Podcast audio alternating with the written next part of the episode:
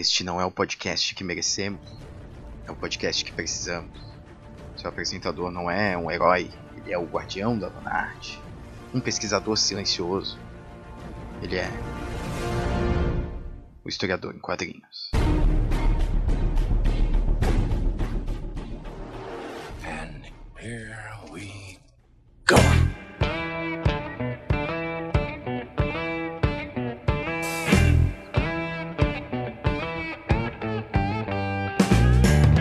Salve jovens, sejam bem-vindos a mais um episódio do Historiador em Quadrinhos. Aqui quem fala é Guilherme Silva.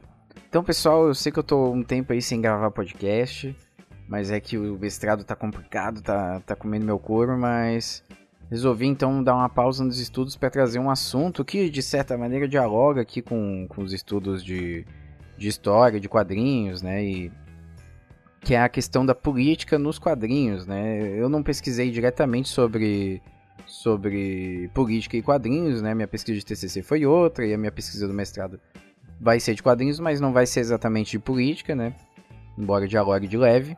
Mas o que, por que, que, que eu tô trazendo esse assunto, né?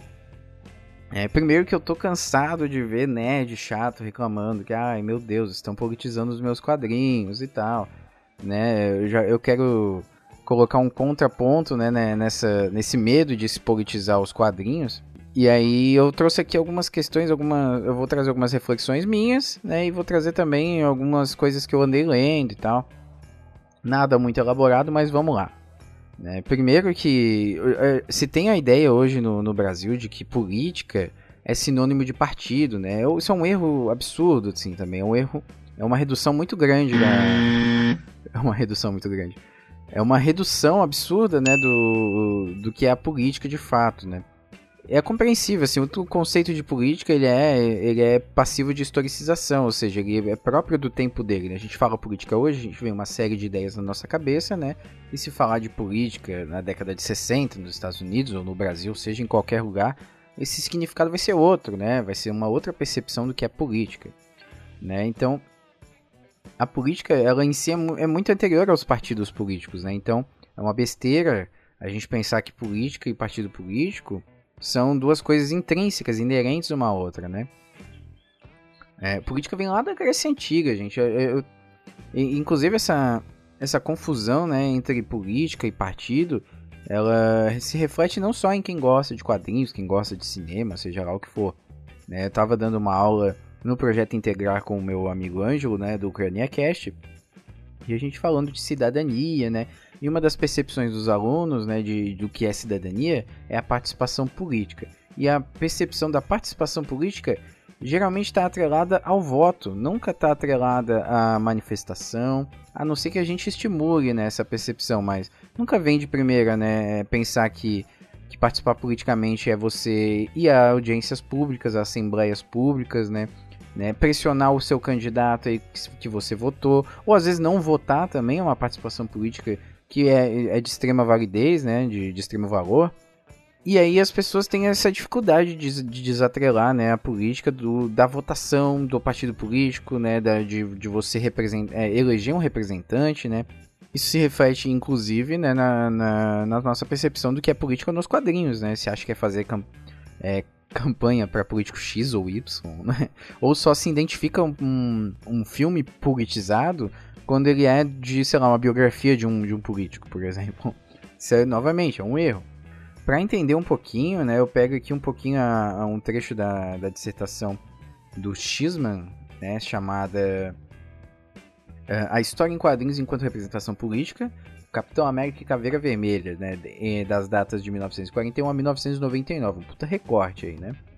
E eu também usei, tô usando aqui um livro do Douglas Kellner, que é A Cultura da Mídia.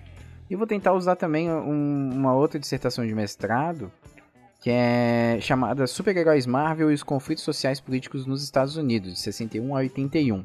Mas acredito que os dois primeiros aqui vão, vão me ser mais úteis. Né? De qualquer forma, vou deixar todos eles na descrição do episódio para vocês darem uma conferida. São boas leituras. Não li, não li todos né, por completos, mas eu usei trechos importantes assim em algum momento para o meu TCC, outros para outras leituras e tal. São, são boas produções, gente. O Xman, que tem um nome bem estranho, mas é o Xman, ele ele trabalha aqui em, em, determinado momento com a questão da, da escola dos análises, né? Que é uma, uma grande... É, é um grande movimento né, teórico em história que propôs revolucionar a maneira, a maneira como a ciência histórica era trabalhada, né? A construção do conhecimento histórico. Né? E ele, esse é um movimento que tem várias ondas, né? Primeira, segunda, terceira. Ele foca aqui na terceira onda em específico, né? Na terceira geração, né? Que vai a partir da década de 60 indo até quase na década de 90 e pega alguns autores que trabalham principalmente com a questão da memória, dos sentimentos, né? Das emoções, das estruturas. Né? Então, são, são autores que deixam, né, é, o movimento dos análises inteiro, ele tem essa, essa, essa questão de deixar de utilizar, ou pelo menos deixar de valorizar como fonte principal a fonte escrita, né? E para se utilizar outras formas de, de percepção, de manifestação do indivíduo, né? E aí, e o que, é interessante da gente pensar aqui através dos análises, né? É que é esse desfoque aí de pensamento na, na, na produção escrita e muitas vezes oficial, né? Aquelas produções administrativas, né? Os registros e tal a questão da, dos documentos oficiais, né, que geralmente eram considerados documentos mais críveis, né, ou melhores para se trabalhar. É, isso vai deixando de lado, vai sendo deixado de lado essa ideia, né, e começa a se trabalhar com outras fontes. Os quadrinhos entram no meio, mas fontes artísticas, música, enfim, né, outras manifestações humanas, né. E aí tentando fazer uma conexão com Douglas Kellner, como é que a gente pode entender essas produções humanas? A gente já considerou aqui que são consideradas fontes históricas, né, por conta desses movimentos aí de contra-hegemônicos, mas considerando então essas, essas fontes artísticas, essas produções artísticas, como é que a gente pode entender isso então como política, né, de, de tal maneira, né? Já, já, a gente já entende como fonte histórica, mas e como política? Né? Vamos lá, novamente, tirem da cabeça essa questão partidária. Né? A gente vai trabalhar aqui com política Aí já usando mais o Douglas Kellner, o que, que a gente vai entender como política, né? Como que o Douglas Kellner então pode auxiliar a gente nessa questão? No livro dele, A Cultura da Mídia, ele, ele trabalha com a tese de que é, a cultura veiculada pelos, pelos meios de comunicação, né, ou seja, por quadrinhos, por rádio, por TV, por cinema, ela carrega uma série de determinados valores, né, valores que esses geralmente estão atrelados a, a classes dominantes, né, é, ou seja, né, não, não necessariamente conscientemente, né? Muitas produções, obviamente, são conscientes, né? Mas, é, mas pensem, sei lá, em exemplos particulares, né? Eu, muitas vezes, é, tento me policiar sempre para não fazer, mas acabo cometendo algum erro machista, por exemplo, algum julgamento machista, muitas vezes até racista, se duvidar, sem eu mesmo perceber, né? E pode, pode, pode observar aí, às vezes, que você tenta, sei lá, se desconstruir né, enquanto um homem machista, às vezes é difícil, às vezes você cai na besteira de falar alguma coisa errada e tal, né? Por quê? A gente às vezes, mesmo se policiando o tempo inteiro, a gente é banhado por uma cultura machista e racista, entre outras, entre outras terminações, constantemente, né? Então é muito difícil você se, se desconstruir de, de uma maneira instantânea, né? É um processo longo, contínuo, gradual, né? Mas imaginem agora, né, em questões que a gente não consegue perceber ou que a gente não para, né, não, não presta atenção o tempo inteiro para perceber. Né? A gente pode então entender que a mídia ela tem muito, dessa, muito dessas ideias, esses valores, né, que muitas vezes a gente não, não percebe ou não para para analisar. Né? E aí, o, o, Douglas Kellner ele coloca então que para a gente, é, para que a gente possa então é, compreender as, as eventuais manipulações ou é, valores embutidos na, na, mídia que a gente consome, é interessante que a gente então se informe de forma crítica sobre essas mídias, que a gente estude né, a mídia enquanto uma. Uh, enquanto um, um, poderio de dominação cultural, né, uma ferramenta de dominação cultural, querendo ou não. É, é, tem que tomar cuidado então quando a gente encontra uma, uma produção de quadrinhos, de cinema e tal, e tem medo de, de enxergar a política nela é de não ter uma atitude ingênua, né, ou irresponsável, né, porque a partir do momento que você é, escolhe ignorar o teor político, né, e escolhe não analisar esse teor político, o que que acontece? É, a, as ideias, os valores por trás dessa produção cultural podem muito bem aí reger a sua vida ou podem muito bem influenciar o seu pensamento sem que você se dê conta disso, né? E isso é uma coisa bastante problemática, né? Não é interessante que a gente consuma as coisas sem, sem ter um senso crítico, né? É, muita irresponsabilidade, muita ingenuidade. Então, o Douglas Kerner ele coloca essa solução. E novamente, não ache que, que, que as coisas não são politizadas porque elas não trabalham com política de forma explícita, né? Não é porque o Capitão América e o, e o Caveira Vermelha são exemplos mais óbvios de, de representações políticas que todos os quadrinhos vão ser né, ou que todas as produções artísticas vão ser. Lembre-se, o Aristóteles dizia: o homem é um animal político. E por que, que ele dizia isso? Né? Por que, que a política grega é muito anterior aos partidos?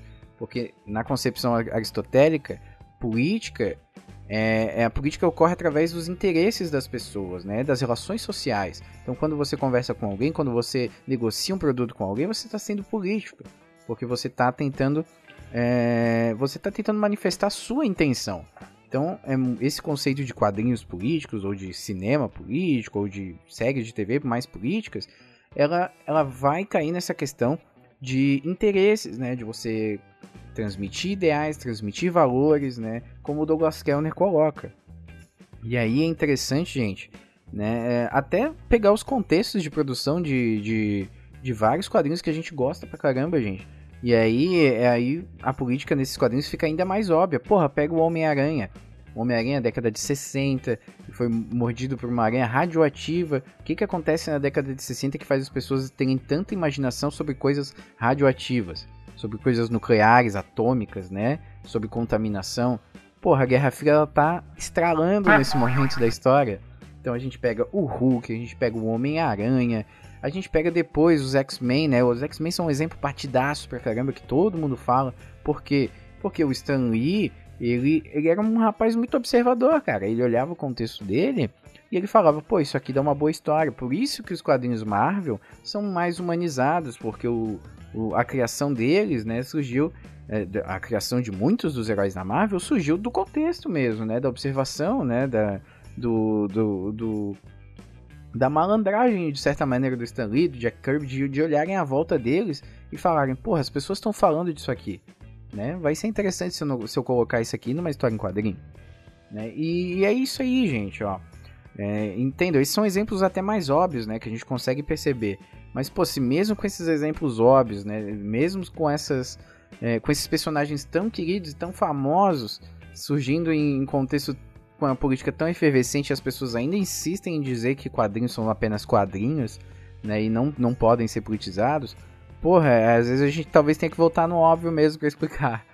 Mas, mas basicamente é isso aí, galera. Olha, quadrinhos são políticos, por mais que você esperneie e não goste, a realidade não se modifica. Os quadrinhos continuam sendo políticos, assim como diversas outras obras humanas. Tudo que o ser humano coloca, eventualmente vai ser político. Então é isso, pessoal. É... Eu fui mais colocando as reflexões aqui, me empolguei, fui falando, né? Tentei usar aqui o Douglas Kell, né? Articular algumas ideias.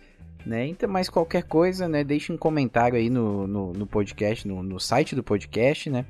Uh, se, se você identificou alguma coisa errada no que eu falei, alguma besteira, se eu podia ter trabalhado alguma questão um pouco mais. É, de forma um pouco mais responsável, às vezes eu vou falando aqui, né? Eu posso falar alguma besteira, não, não tô imune a isso. Então manda um e-mail para hq.ucroniacast.com.br ou manda aqui um, um comentário na, no post desse episódio. Ou procura lá no YouTube também, deixa comentário lá. Ou nas redes sociais, Facebook, Instagram e Twitter. Né? Eu tô sempre ativo lá nas redes sociais, tô sempre tentando dialogar. Manda um abraço aí pro Evaristo, cara. Porra, o cara comenta em vários episódios, tá sempre interagindo. Dá uma olhada lá no, no Instagram dele, que é o Underline Evaristo Ramos, cara. Cara é artista, independente, manda bem nos desenhos. Pô, dá uma olhada lá no, no Instagram dele pra dar uma fortalecida pra, pra cena nacional.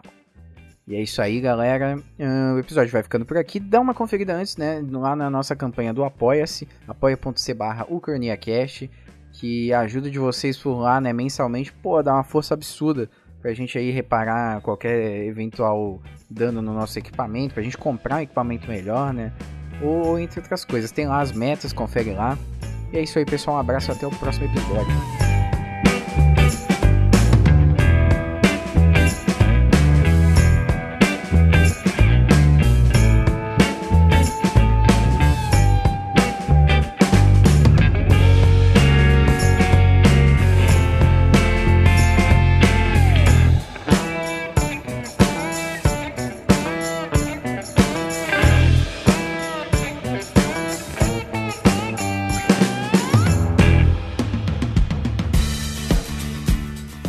Salve pessoal, aqui é Guilherme Silva, historiador em quadrinhos, e eu gostaria de fazer um agradecimento especial para as nossas apoiadoras Mayara Barbato Flor, Ingrid Leal e Sinamara Santos da Silva.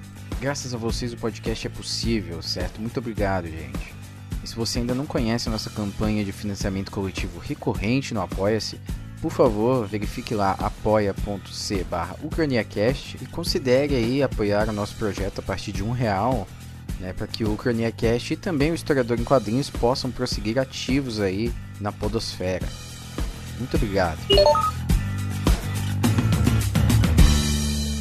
Stay put. I'll be back in a flash.